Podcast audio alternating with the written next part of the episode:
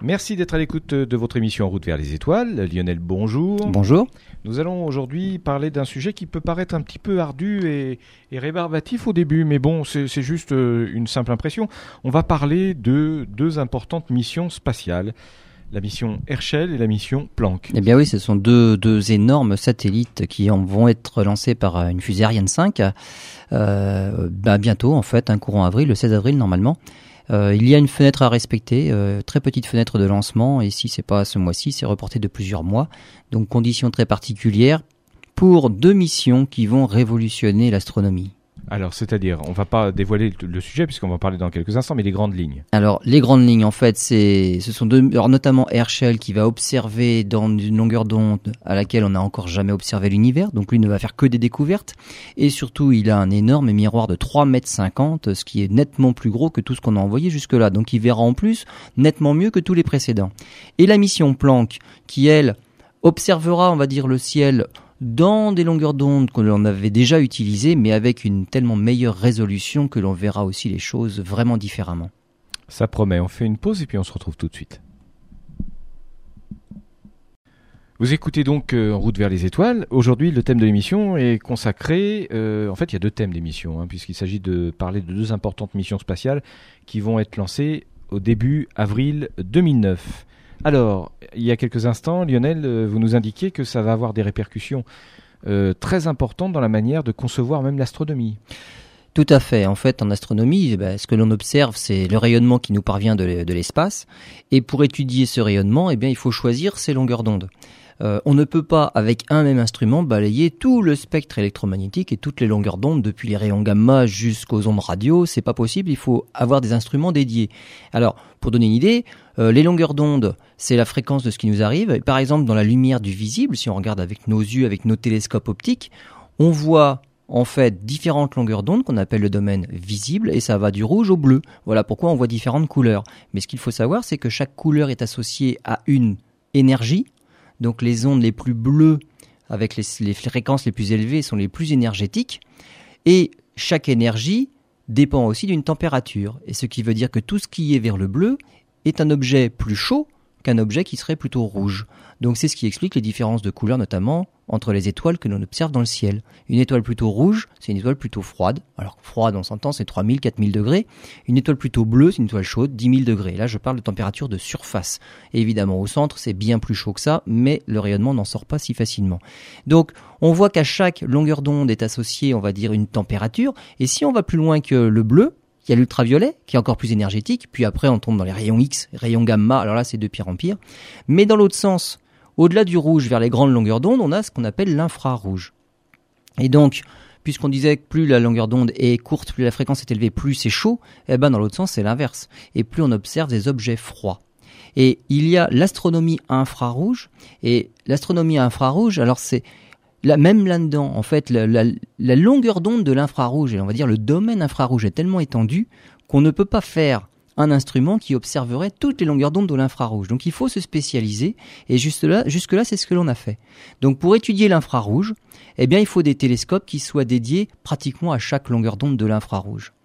Alors qu'est-ce qu'on observe quand on observe de l'infrarouge? Eh bien on l'a dit des objets très peu chauds, même froids, voire très froids. Si j'ai bien compris, ça permet d'observer euh, à différents stades les formations des différents types de corps euh, célestes Alors, soit, ou un corps à différents stades. Voilà, soit un corps à différents stades, soit des objets carrément différents. Euh, par exemple, bah, ce qui nous empêche de, de, de voir ne serait-ce que la formation des étoiles, les étoiles se forment dans des grands nuages, des nuages de poussière, de gaz. Le problème, c'est qu'en visible, eh ben, les poussières, comme leur nom l'indique, ne laissent pas passer la lumière, c'est opaque. Donc on observe des grands nuages noirs par-dessus des nébuleuses elles qui sont lumineuses. Donc on voit dans le visible avec nos télescopes à miroir, on observe des grandes nébuleuses obscures et on n'a aucun moyen de savoir ce qui se passe dedans avec ces télescopes-là. Pour percer ces poussières-là, il faut trouver le rayonnement, la longueur d'onde que les poussières émettent. Et à ce moment-là, on verra ce qu'il y a au centre. Donc il y a des longueurs d'onde qu'elles laissent passer. Et donc là, on est pratiquement eh ben, on est dans l'astronomie la, dans infrarouge. Mais alors au-delà de, de, ce changement, de cette transformation de l'astronomie dont vous parliez il y a quelques instants, ça va être également une transformation progressive de notre compréhension de l'univers. Bien évidemment, puisqu'on va pouvoir observer différents objets. Là où on ne voyait rien, on va dire en visible, on voit un nuage noir opaque. En infrarouge, on va pouvoir pénétrer à l'intérieur du nuage et voir ce qu'il s'y déroule. Donc on va observer de nouveaux phénomènes avec grâce à ces nouvelles longueurs d'onde. Donc à chaque fois que l'on observe avec de nouvelles longueurs d'onde, on défriche de nouveaux terrains et on observe de nouveaux objets, ou en tout cas des objets que l'on connaîtrait, par exemple une étoile avant de s'allumer, elle va pendant un temps émettre en infrarouge, avant qu'elle devienne trop chaude et devenir visible. Mais elle va émettre une bonne partie de son rayonnement dans l'infrarouge au début de sa carrière, début de sa vie. Alors j'aimerais que, avant de poursuivre dans ce cette étude de ces transformations de l'astronomie, on, on, revienne, on fasse euh, comment dirais-je, un calendrier. On voit les différentes étapes qui ont amené à, aujourd'hui ces recherches et à ce changement de l'astronomie. En fait, c'est très récent. C'est très récent parce que l'infrarouge, malheureusement pour nous, est absorbé par l'atmosphère terrestre. Donc il existe très peu de télescopes infrarouges au sol, et tout ce qui est au sol sont des télescopes pour observer le visible. Bah oui, c'est la, seule, on va dire, fenêtre, on appelle ça des fenêtres en fait. C'est la seule longueur d'onde qui arrive à pénétrer l'atmosphère, c'est la longueur d'onde visible. Heureusement pour nous, nos yeux sont calqués aussi sur, ces longueurs d'onde-là, donc on arrive à observer à travers l'atmosphère, ça tombe bien. Mais l'infrarouge est absorbé par la vapeur d'eau. Et donc il y a deux solutions. Soit on va dans des endroits très très très secs, donc en altitude ou à des endroits où il n'y a pas d'humidité dans l'atmosphère, et il y a un endroit qui paraît tout à fait bizarre, mais c'est les pôles, le pôle sud. Au pôle sud, vu les très basses températures, eh ben, l'atmosphère est sec, tout à fait sec. Parce que euh, la quantité de vapeur d'eau contenue dans l'atmosphère est proportionnelle à la température. Dans une atmosphère très chaude, il peut y avoir beaucoup de vapeur d'eau dans l'atmosphère. Bah, il suffit de regarder sur l'équateur, c'est là qu'on trouve toutes les forêts équatoriales. Hein. Donc là, il y a de l'eau, il n'y a pas de problème. Mais plus la température baisse, moins il y a de vapeur d'eau dans l'atmosphère, et donc plus l'atmosphère est sèche. Et on peut observer on a certaines fenêtres qui arrivent à passer à travers l'atmosphère en infrarouge. Donc on a quelques télescopes maintenant au sol qui peuvent observer dans l'infrarouge parce que pour aller au pôle sud, là il y a aussi des problèmes techniques. Donc c'est pour ça que là c'est vraiment tout récent. L'autre possibilité, eh ben, c'est de s'affranchir de l'atmosphère, c'est d'aller dans l'espace. Et donc évidemment là, il faut développer une astronomie spatiale infrarouge et là ça pose réellement de sérieux problèmes. C'est-à-dire? Eh bien, l'infrarouge, je viens vous dire, je viens de vous dire, c'est observer des objets froids. Ce qui veut dire que pour observer ce rayonnement-là, il faut que les détecteurs soient encore plus froids que le rayonnement que l'on observe. Parce que comment voulez-vous observer un rayonnement d'un objet très froid si même votre télescope rayonne encore plus d'énergie que ce que vous voulez observer? Finalement, vous aurez tout brouillé rien qu'avec votre télescope. Donc il faut refroidir le télescope encore plus que l'objet que vous voulez observer. Alors quand je parle de froid, c'est vraiment du très froid. Et là, on parle même pas, on, va, on va changer d'échelle, on n'est plus sur les degrés Celsius, on va parler de la température absolue. Donc, la vraie échelle de température, c'est les Kelvin. C'est-à-dire en fait la température absolue et le froid absolu, c'est quand les atomes ne bougent plus. Alors ça c'est le zéro absolu. C'est le zéro absolu. C'est le zéro absolu. Donc euh, c'est vrai qu'une température c'est proportionnel à l'agitation thermique, l'agitation des atomes, des molécules, c'est ça qui fait la température. Et donc on se dit bah si on pouvait les ralentir, les empêcher de bouger trop, eh bien évidemment la température baisse. Et il existe un moment où même les atomes ne bougent plus, donc on peut pas faire moins que que ne pas les faire bouger. Et donc là, on dit, eh ben voilà, on est au zéro absolu. Et cette température-là, le zéro absolu, donc sur l'échelle des Kelvin, correspond à moins 271 degrés. Il n'existe aucune température au monde de moins 280 degrés. Ça voudrait dire qu'on fait quoi avec les atomes? À moins 271, ils bougent, déjà, ils bougent déjà plus. Donc on peut pas les faire bouger moins que les laisser immobiles. Donc voilà ce qu'on appelle le zéro absolu, et ça donnait une échelle, l'échelle Kelvin. On dit pas degré Kelvin, on dit Kelvin tout seul. Kelvin. Et donc, ce zéro Kelvin, est à moins 271 degrés. Et les objets que l'on observe en infrarouge, ils sont à 5, à 50 Kelvin. Ça veut dire qu'ils sont à moins 220 degrés, à moins 265 degrés. C'est ça que ça veut dire. C'est très froid. Très froid. Mais pour pouvoir les voir, il faut que le télescope soit lui-même refroidi à cette température-là. Il faut aussi, pour qu'il soit refroidi à cette température-là, alors il faut embarquer évidemment de, on va dire, un liquide qui serait capable de le refroidir. Donc il y a de l'azote liquide, il y a, de l'hélium liquide, l'azote liquide c'est même pas assez froid, il y a de l'hélium liquide carrément, mais il faut protéger tout cela des rayons du soleil. Parce que le soleil, quand on est, quand on est au soleil, eh ben, ça chauffe même dans l'espace. Donc il faut protéger le satellite du rayonnement solaire, il faut embarquer le liquide cryogénique pour pouvoir refroidir les instruments. Donc c'est toute une technologie qui est tellement difficile à mettre en route que ben le premier satellite infrarouge qu'on a réellement envoyé dans l'espace date de 1983. Alors ça a été un un satellite qui a fait beaucoup de découvertes. Il s'appelle IRAS. Alors IRAS, il y a un IR pour infrarouge au départ. Et lui a commencé à faire une carte du ciel et il a pu observer 250 000 sources infrarouges. Et il a observé euh, dans la longueur d'onde de l'infrarouge à 12 microns, 12 micromètres. Alors là, c'est de l'infrarouge qui n'est pas très très lointain, on va dire. Hein. L'infrarouge, on va dire, ça commence à 1 micron. Et bon, là, on était à 12 microns. Et puis après, ça va jusqu'à 1000 microns, si on veut. Donc l'infrarouge va loin. 12 microns, c'est de l'infrarouge relativement proche. Donc c'est des objets qui sont pas si froids que ça. C'est assez chaud quand même. 1995, eh ben, les, les, les, les, progrès technologiques font que on progresse, on fait des satellites qui sont un petit peu plus puissants et on envoie ISO dans l'espace en 1995. Et ISO, outre le fait qu'il soit mille fois plus sensible que IRAS et que sa résolution soit mille fois meilleure qu'IRAS, il observe aussi dans des longueurs d'onde infrarouges qui sont nettement plus étendues. C'est-à-dire que ISO est capable d'aller de 2,5 microns à 240 microns. Donc ISO, il a un plus large spectre euh, d'observation d'objets en infrarouge que IRAS. Et ça c'est un peu plus proche, en 1995 c'est 95 c'était il y a pas longtemps. Et le tout dernier qu'on a envoyé en 2003, alors là c'est un télescope, il fait 85 cm de diamètre, hein, donc un, un, bon miroir déjà. Et lui il observe entre 3 et 180 microns. On l'a envoyé dans l'espace le 25 août 2003, c'est Spitzer qui nous envoie de magnifiques photos du ciel infrarouge. Et là, c'est vrai que c'est impressionnant. Donc vous nous aviez déjà parlé dans différentes rubriques parce que bah eh oui, il est, il est toujours en activité, on va dire. Donc le jour où il sera plus en activité comme Iras et ISO, on peut plus en parler. Iras, il a, fini sa carrière, ISO, il a fini aussi en mai de 98, donc ça c'est fini. Spitzer est toujours en activité et donc quand on va sur le site euh, de, de Spitzer, on voit les dernières photos et on voit toutes les nouvelles découvertes et on fait toujours des découvertes. Donc observer, observer le ciel en infrarouge, on va de découverte en découverte. Euh, le problème, c'est que plus on observe un objet dans des longueurs d'onde grandes, donc là, l'infrarouge c'est plus grand que le visible, moins on voit de détails. C'est-à-dire que la résolution d'un télescope dépend aussi de, la longueur d'onde à laquelle il observe. Ça veut dire qu'avec un télescope de 80 cm, on va dire, dans le visible, on, on voit certains détails sur la Lune. Si on observe avec ce même télescope, alors évidemment ce serait pas le même, mais on va dire un télescope de 80 cm, la même taille, avec une longueur d'onde deux fois plus grande, il voit deux fois moins de détails. Et si on va quatre fois plus loin, il voit quatre fois moins de détails. Donc, la même taille de télescope, les détails sont de plus en plus gros sur les images. Donc l'infrarouge, ça fait toujours des, images grossières. Donc il faut envoyer des télescopes de plus en plus gros si on veut augmenter la résolution. Donc déjà, Spitzer en 2003, jusqu'à maintenant, avec son télescope avec son diamètre le diamètre de son miroir de 85 cm nous donne mais vraiment des, photos relativement euh, impressionnantes. Alors l'étape d'après, évidemment, c'est de pouvoir envoyer un télescope beaucoup plus gros. Et ça va être le cas avec Herschel. Et on va passer directement à 3,50 mètres. Eh bien, on en parle dans quelques instants.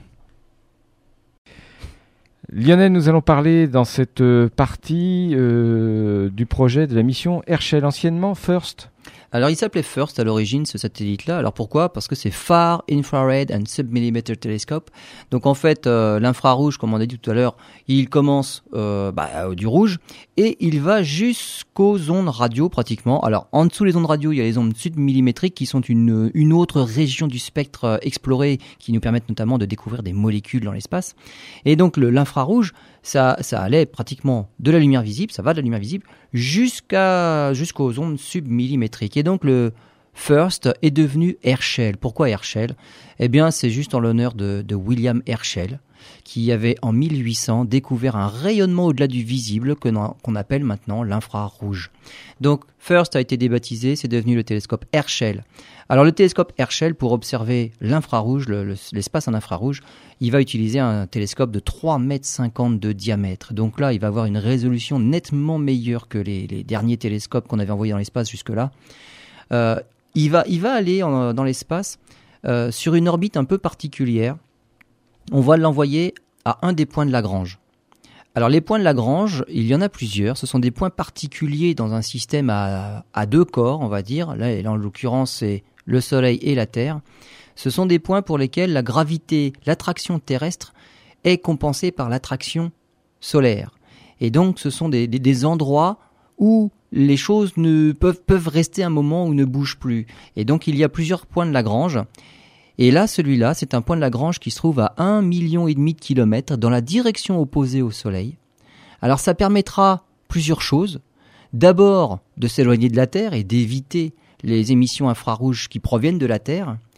Et surtout, puisque c'est une orbite sur ce point de Lagrange-là, à 1,5 million de kilomètres au-delà de, euh, la Terre, euh, vers l'extérieur du système solaire, c'est une orbite que le satellite effectuera en un an. C'est-à-dire qu'il va tourner exactement en même temps que la Terre en un an autour du Soleil. Ça veut dire qu'il n'est même plus en orbite autour de la Terre. Il est en orbite autour du Soleil. Autour du Soleil. Il suit la Terre, mais 1,5 million de kilomètres plus loin.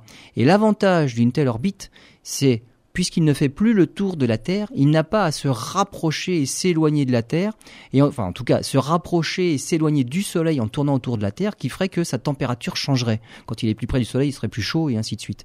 Et donc on évite ce phénomène-là, il est toujours à un endroit qui est à la même distance du Soleil, et donc on évite les variations de température. Alors quand je dis qu'il faut que le télescope soit refroidi pour pouvoir observer des objets froids, c'est rien de le dire. Euh, là, le télescope Herschel va embarquer 2400 litres d'hélium liquide. C'est ce qui permet de, de, refroidir les instruments. Voilà, parce que l'hélium liquide c'est très froid et donc les instruments baigneront dans l'hélium liquide ou en tout cas il y aura des, des, des, des tuyaux d'hélium liquide qui refroidiront tout ça. Et donc le plan focal, là où il y a les instruments, sera refroidi à moins 271 degrés. Donc le, pratiquement le zéro absolu. On est juste 3 dixièmes au-dessus du zéro absolu. Là, ça, ça va être carrément hardcore aussi. C'est pratiquement rien là. C'est pratiquement le zéro absolu. voilà. voilà. Donc le télescope en lui-même sera légèrement plus chaud, mais là c'est vraiment là où sont les instruments. On a besoin de faire ça. Alors pourquoi? Bah, Pour observer des objets qui auront eux-mêmes une température de l'ordre de 5 Kelvin. Donc, on a un télescope qui est à 0 Kelvin pour pouvoir voir des objets qui sont à 5 Kelvin. Si le télescope était à 10 Kelvin, ne serait-ce que ça, on imagine, eh bien, ça rendrait opaque tous les objets à 5 Kelvin. On ne les verrait plus. Mais alors attendez, 5 Kelvin, ça peut être quoi? Ça peut être une planète, ça peut être un astéroïde? 5 Kelvin, c'est de la poussière très froide. De la poussière qui absorbe l'énergie d'une étoile qui serait en formation et la poussière rayonnerait cette température-là. Donc c'est réellement, c'est un nuage de gaz qui est en train de se, de se transformer en étoile. Donc c'est réellement pour ça qu'on envoie Herschel dans l'espace, c'est pour justement l'étude des milieux interstellaires pour comprendre la naissance des étoiles. On comprend relativement bien les choses dans certaines phases de l'évolution stellaire, mais il y a encore toutes, certaines, certaines phases qui sont tout à fait bah, inconnues pour nous. On les a en simulation sur les ordinateurs, mais on ne les a jamais observées. Pour la simple raison, c'est qu'elles nous sont invisibles. Il nous faut l'instrument qui nous permet d'observer ces étoiles en train de se former. Donc Herschel, normalement, nous permettra de voir ces proto-étoiles. On appelle ça des, des cœurs préstellaires. Donc c'est vraiment les débuts, les premiers grumeaux de gaz qui commencent à former les premiers grumeaux d'étoiles. C'est la préhistoire d'un système solaire. Exactement, c'est l'antiquité de la formation d'une étoile. Donc c'est même avant les planètes. Donc là, l'étoile est en train de se former. Alors, on connaît plein de choses dans l'évolution stellaire. Euh, on arrive relativement bien à, mesurer et à déterminer la masse qu'aura une étoile, mais on ne sait pas quel est le lien entre la masse initiale du nuage et la masse de l'étoile finale. Et là, il y a, bah, ce sont les étapes intermédiaires de la formation initiale d'une étoile qui nous manquent, et Herschel nous permettra d'apporter, en tout cas des réponses euh, à, ces, étapes de formation-là. Alors, il va aussi nous, apporter des informations sur l'évolution des galaxies. Là, c'est pareil. On a tout un pan de, l'histoire, de l'évolution de l'univers, la formation des galaxies qui nous manque. On observe depuis les, télescopes au sol, on observe des galaxies, mais on voit les galaxies jusqu'à, on va dire relativement bien, jusqu'à 5 à 7 milliards d'années. Jusque-là, ça veut dire qu'on remonte, quand on photographie une galaxie qui est à 7 milliards d'années-lumière de la Terre. C'est un voyage dans le temps. C'est un voyage dans le temps et on l'observe telle qu'elle était il y a 7 milliards d'années. Donc on va déjà jusque-là, ce qui est pas mal. C'est ce n'est que la moitié de l'âge de l'univers, donc finalement on n'observe que la moitié de la vie des galaxies. Qu'est-ce qui s'est passé avant? Bah avant, avec nos télescopes au sol, on est bien embêté parce que les galaxies sont beaucoup moins lumineuses.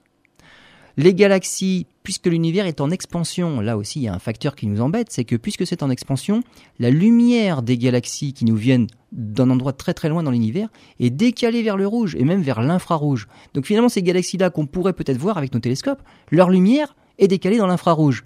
Donc on est obligé d'utiliser des télescopes infrarouges pour voir les galaxies qui sont situées loin. Et à ce moment-là, elles rayonneront et elles seront aussi lumineuses que celles que l'on voit qui sont juste à côté de nous. Donc là, on est coincé. On va bien facilement jusqu'à 7 milliards d'années, mais au-delà, on ne sait pas. Alors, ISO nous avait justement permis d'aller jusqu'à 7 milliards d'années avec des galaxies bien lumineuses et on, s'était rendu compte que justement les, galaxies étaient peuplées de, galaxies beaucoup plus actives mais beaucoup moins nombreuses que ce qu'on pensait. Et évidemment, toutes ces galaxies-là émettent majoritairement dans l'infrarouge. Alors, avec euh, Herschel, justement, on va pouvoir découvrir les, premiers stades d'évolution et de formation des galaxies. Ce qu'on imagine, alors là, c'est pareil, ce qu'on fait, c'est qu'on a des suppositions, on a des modèles théoriques qui fonctionnent en simulation sur ordinateur, et on voit par exemple des galaxies qui se forment à partir d'un nuage de gaz euh, qui s'aplatissent pour former des spirales. Et là, on, on a des taux de formation d'étoiles. À partir de la densité au cœur des galaxies, on imagine et on a une, estimation de la densité de la formation, le taux de formation stellaire par an dans les galaxies. Et on se rend compte que c'est à l'occasion de la collision entre galaxies, qui devait être évidemment bien plus nombreuse, bien plus fréquente avant, quand l'univers était plus petit que maintenant, et eh bien lorsque deux galaxies entraient en collision, avec les effets de marée, donc là, le, taux de formation stellaire, euh, on pouvait voir une flambée phénoménale, et là, il y en avait beaucoup plus. Alors, on, se rend compte que maintenant, on a d'autres observations qui, commencent à arriver, qu'en fait, on avait une fausse idée et on observe maintenant des galaxies avec des taux de formation stellaire phénoménaux, alors qu'elles ne sont pas en interaction gravitationnelle avec une autre. Il n'y a pas de collision. Donc là, on se pose des questions.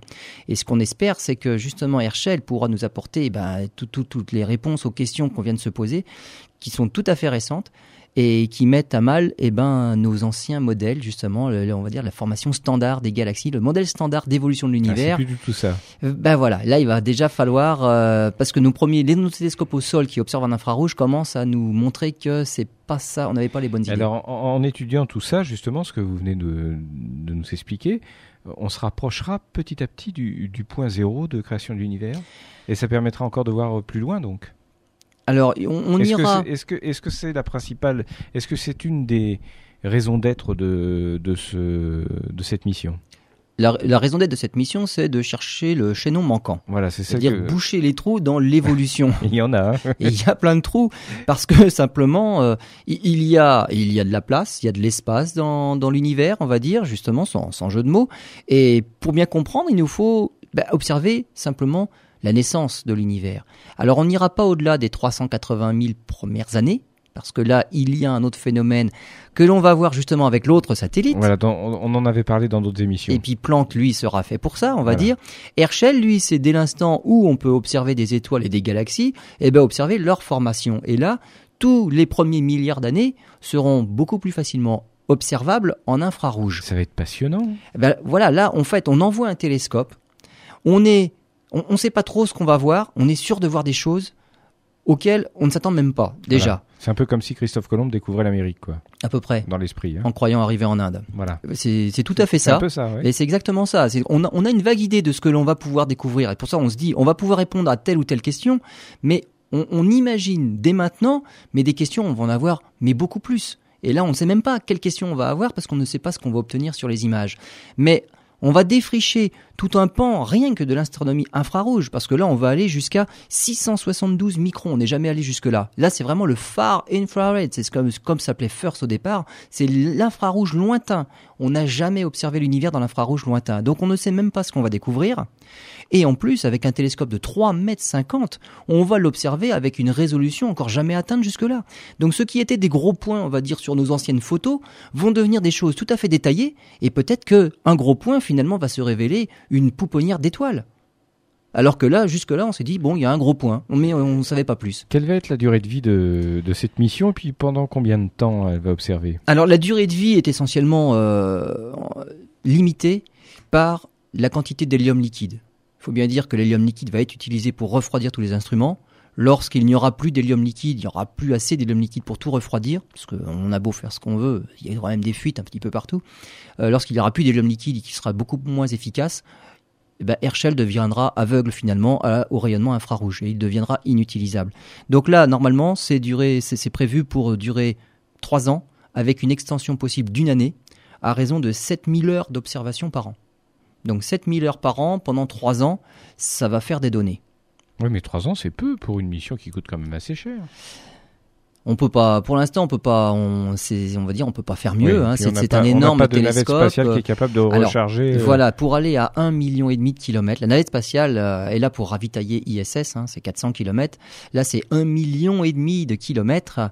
Euh, il faut déjà quatre mois pour y aller. C'est-à-dire que quand, quand Herschel sera lancé en avril, il n'arrivera qu'en août et il commencera. Alors après, il faudra étalonner toute la mission, donc ça commencera quand même euh, plus tard. Donc les premiers résultats, c'est 2010, fin 2009, début 2010. Il faut toute la phase d'étalonnage et pour atteindre ce point à 1,5 million de kilomètres, faut pas rater la fenêtre de lancement. Donc là, c'est en avril, c'est le 16 avril. Euh, il faut que ça marche et il faut pas qu'il y ait de pépins sur euh, sur Ariane 5. Voilà, on fait une pause et on se retrouve pour la suite de notre sujet. Voilà, nous nous retrouvons donc euh, pour la suite de l'émission En route vers les étoiles. Alors, euh, il y a quelques instants, on parlait de la mission Herschel qui va nous permettre de, bah, de voir euh, à quelques milliards d'années de la création de l'univers. Hein. Et qui va nous permettre de voir toute la formation des galaxies. La formation des galaxies. Et là, pour l'instant, c'est toujours une grande inconnue. Bon, et on va étudier aussi autre chose. Alors, pour aller un petit peu plus loin, il faut observer l'univers, donc il y a très très très longtemps, et on remonte le plus loin que l'on peut à 380 000 ans après le Big Bang. Alors pourquoi pas avant? Simplement parce qu'avant l'univers est opaque. Et quand on dit opaque, c'est qu'il n'y a aucune longueur d'onde qui nous permettrait de pouvoir traverser ce mur. Voilà, c'est le brouillard, c'est la purée de poids. On, voilà, on ne peut pas voir. Pour la simple raison, c'est qu'il n'y a pas de photons qui en sortent. Donc en fait, quand on voit quelque chose, c'est que la lumière est parvenue jusqu'à nous. Mais là, avant 380 000 ans, la lumière ne nous parvient pas. Les photons ne peuvent pas circuler. Voilà, en fait, c'est il fait tellement chaud que les photons sont absorbés par tous les électrons qui circulent encore librement dans cette soupe tout à fait chaude. Et donc les photons ne pouvant pas circuler librement, ils sont absorbés, réémis dans tous les sens, et finalement ils ne circulent pas librement. Il arrive un moment où la température, avec l'expansion de l'univers, donc toute la matière se dilue et la matière refroidit. Et arrivé à 3300 degrés, on va dire 3000 degrés, là enfin, les électrons sont piégés par les atomes. Donc la lumière. Par les noyaux des atomes. Donc les électrons piégés par les noyaux des atomes, les atomes sont formés et la lumière peut enfin circuler librement. Les photons ne sont plus embêtés par les électrons pour circuler. Et d'un seul coup, voilà, c'est la première émission de lumière qui existe dans l'univers. Et donc c'est, on va dire, c'est euh, le rayonnement, on appelle ça le rayonnement fossile, le fond diffus cosmologique. Alors on l'a découvert quand? Alors, on a, on a eu des idées, il y en a qui ont émis son existence déjà euh, au milieu du siècle dernier, mais réellement, sa, première observation, en tout cas, on peut pas, parler d'observation parce que vu la longueur d'onde à laquelle il est, euh, c'est plutôt son écoute, donc c'est des ondes radio. Donc euh, on, l'a découvert en 1964. C'était deux ingénieurs d'un laboratoire américain qui mettaient au point une antenne et euh, en réglant leurs antennes, ils avaient, beau faire des réglages pour, pour améliorer la, la, qualité de réception de leur antenne, ils entendaient toujours un bruit de fond qui était gênant. Donc ils cherchaient d'où venaient ces parasites-là. Ils ont nettoyé l'antenne plusieurs fois puisqu'ils pensaient que c'était dû à des fientes de pigeons dans le cornet de l'antenne. Bon, finalement, c'était pas ça. Ils ont fait part de leurs observations qu'il y avait des parasites qui semblaient provenir de partout dans le ciel, de partout dans l'univers. Ils n'en arrivaient pas à s'en débarrasser. Et finalement, euh, on a réussi à savoir ce que c'est. C'était justement ce rayonnement fossile qui avait été prédit quelques dizaines d'années avant eux, et eux l'avaient détecté. Alors eux n'ont pas su ce qu'ils avaient détecté, ils ont fait part de leurs observations, c'est tout. Ils ont quand même eu le prix Nobel pour cela, pour cette détection-là à laquelle euh, ils n'avaient absolument aucune idée. Et donc en 1964, c'est la première détection, la découverte de ce fond diffus cosmologique. Et ça, c'est le rayonnement fossile de l'univers. Et puis après, il faut attendre de nombreuses dizaines d'années pour que Alors voilà. un petit peu. Alors depuis, depuis, c'est la course à l'étude de ce rayonnement fossile. Donc, les parasites qui embêtaient nos ingénieurs euh, des Bell Laboratories aux États-Unis est devenu réellement un enjeu, c'est pouvoir étudier ce rayonnement. Évidemment, c'est le premier qui a été émis par l'univers. C'est la signature du Big Bang finalement. C'est-à-dire que la moindre variation de densité, euh, la moindre inhomogénéité dans ce fond diffus cosmologique et ça peut être euh, bah, la voie directe à la formation d'une galaxie. Donc si on arrive à étudier finement ce fond diffus cosmologique, ça nous donne les clés pour l'évolution de l'univers par la suite. Et donc on essaye d'avoir eh ben, le maximum de renseignements et le plus précis possible sur ce fond diffus cosmologique. Alors, ce n'est qu'en 1992, on envoie un satellite, le satellite Kobe, euh, pour étudier ce fond diffus cosmologique. Alors, avec ces rayonnements-là, là on est carrément dans euh, rayonnement radio, là, hein. donc euh, c'est extrêmement grande longueur d'onde, ça veut dire que c'est extrêmement faible résolution. Comme on dit tout à l'heure, un télescope en infrarouge, euh, si on veut la même résolution qu'un télescope dans le visible, il faut qu'il ait un miroir beaucoup beaucoup plus gros. Mais là, c'est encore pire. Hein. Pour étudier euh, vraiment dans ces longueurs d'onde-là, il faut aller encore plus loin. Et donc, on arrive à, avec le satellite COBE, COBE en 1992, on arrive à, dresser une carte sur laquelle on observe des variations de seulement 2 millièmes de degré.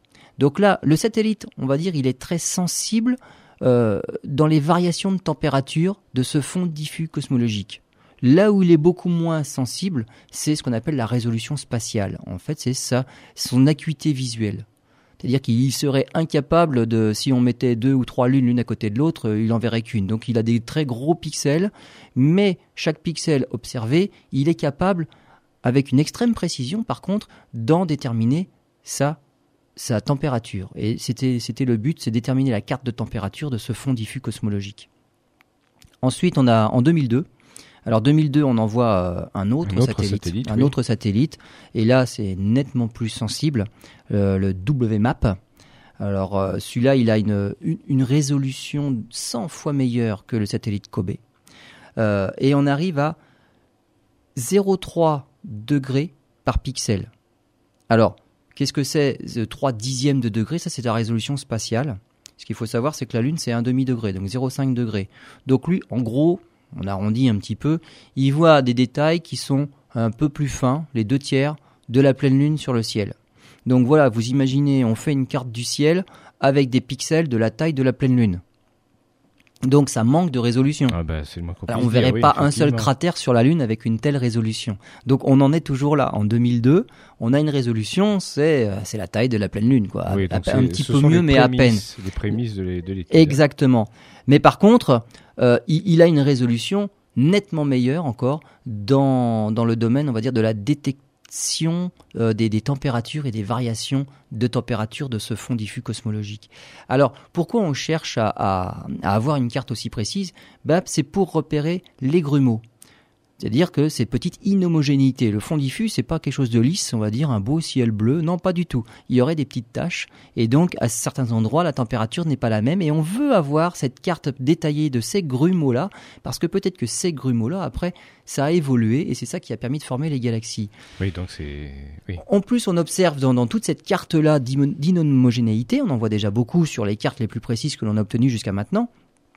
Une autre chose aussi, ça pourrait nous donner une idée de la forme réelle de l'univers. Donc on étudie en fait cette dispersion, cette répartition des, des inhomogénéités. C'est pas facile à dire. Non, je vais arrêter de le dire.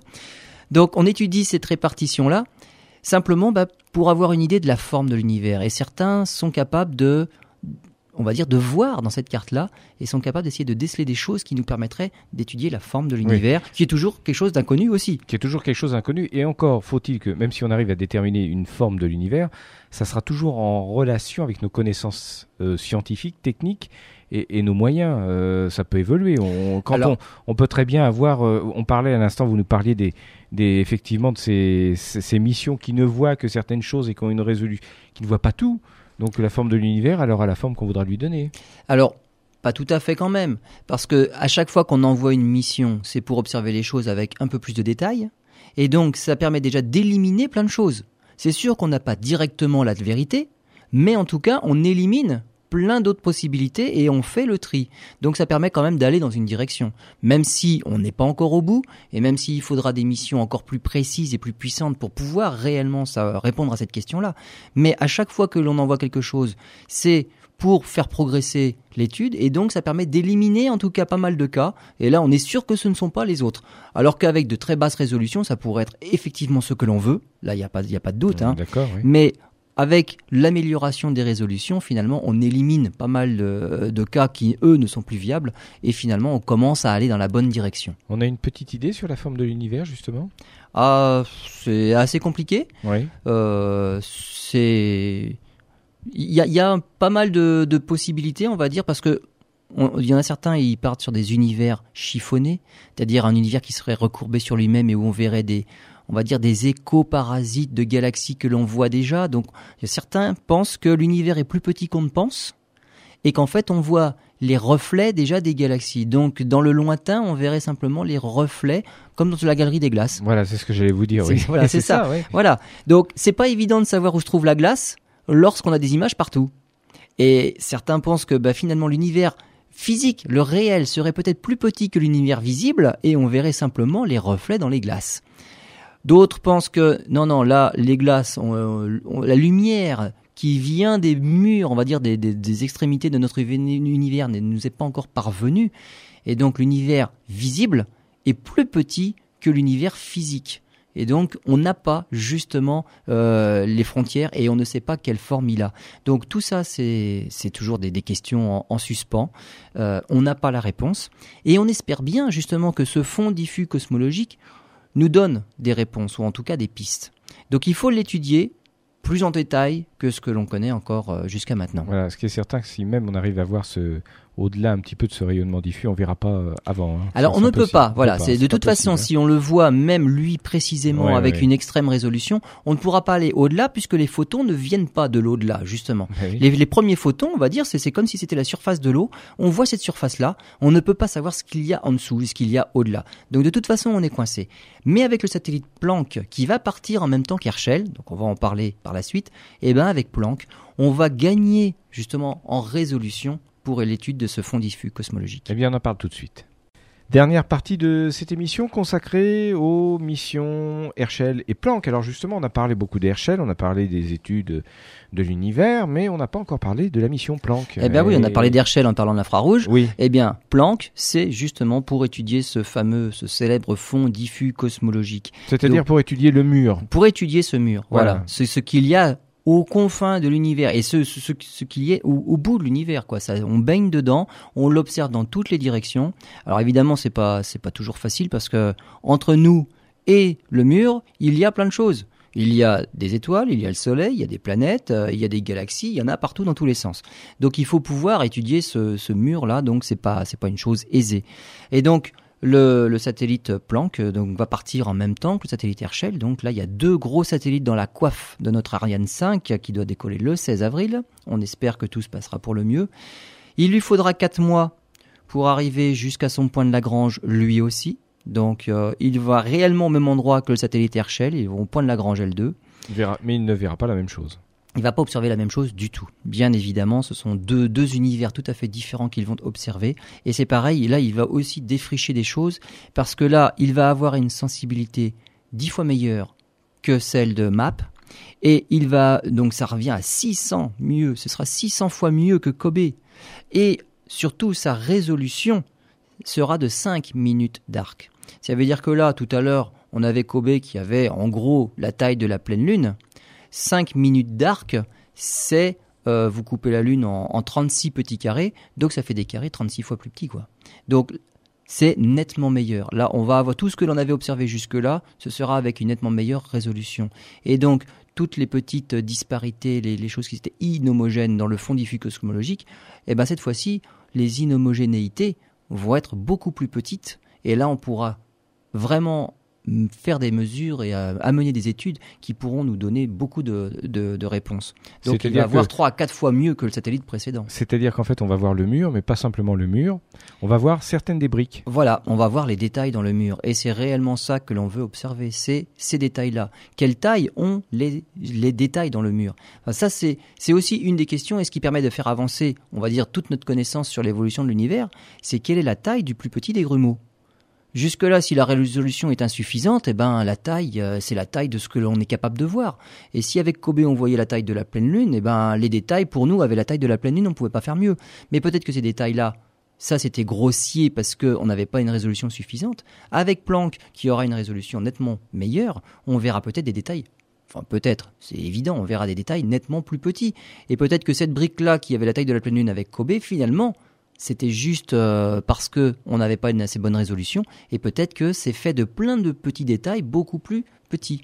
Et donc Planck va justement étudier ce mur là, le fin fond de l'univers, 380 000 ans après le début du Big Bang. Il va étudier ce mur avec une extrême précision. Donc c'est un satellite qui va nous permettre aussi de faire beaucoup de découvertes. En fait, donc euh, ces deux missions sont parfaitement complémentaires. Exactement, c'est bah, complémentaire. Oui, il y en a une qui va défricher un petit peu. On, va dire, oui et non, comme le sont tous les télescopes qui observent dans des longueurs d'onde différentes. Ils vont observer des choses différentes. Oui, mais complémentaires dans le sens euh, observer des choses différentes, effectivement, mais ça va être des éléments du pulse du puzzle, ah excusez-moi, je prononce mal, qui va permettre petit à petit de se faire une idée. Exactement, exactement, puisque Planck va regarder le mur, la première émission de rayonnement, et Herschel va observer la suite, dire la, la, formation des galaxies. Donc effectivement, dans, dans l'histoire de notre univers, ça va être deux choses différentes. Et surtout, Planck, lui, quand on va observer justement tous ces détails-là sur le fond diffus cosmologique, va nous permettre d'avoir une meilleure idée sur la forme de l'univers et pourquoi il a cette forme-là, il a, et pourquoi la matière est répartie de la façon dont on l'observe actuellement. Et la durée de vie de Planck, euh, c'est différente, elle est différente de celle de d'Herschel ou c'est une durée euh, ah bah Planck, il est prévu pour durer euh, un peu moins de deux ans. Lui, c'est 21 mois, donc c'est un peu moins qu'Herschel. Herschel, c'est trois ans. Comme en général, les missions, on arrive à les reporter. Donc, on a une année de rab pour Herschel, donc on va dire quatre ans. Pour, pour Planck, c'est deux ans. Bon, très bien. 21 mois précisément. On a fait le tour de ce sujet fort passionnant. Hein. Je vous rappelle que on va mettre à jour sur le site internet. Hein. Euh, prochainement, vous pourrez les écouter.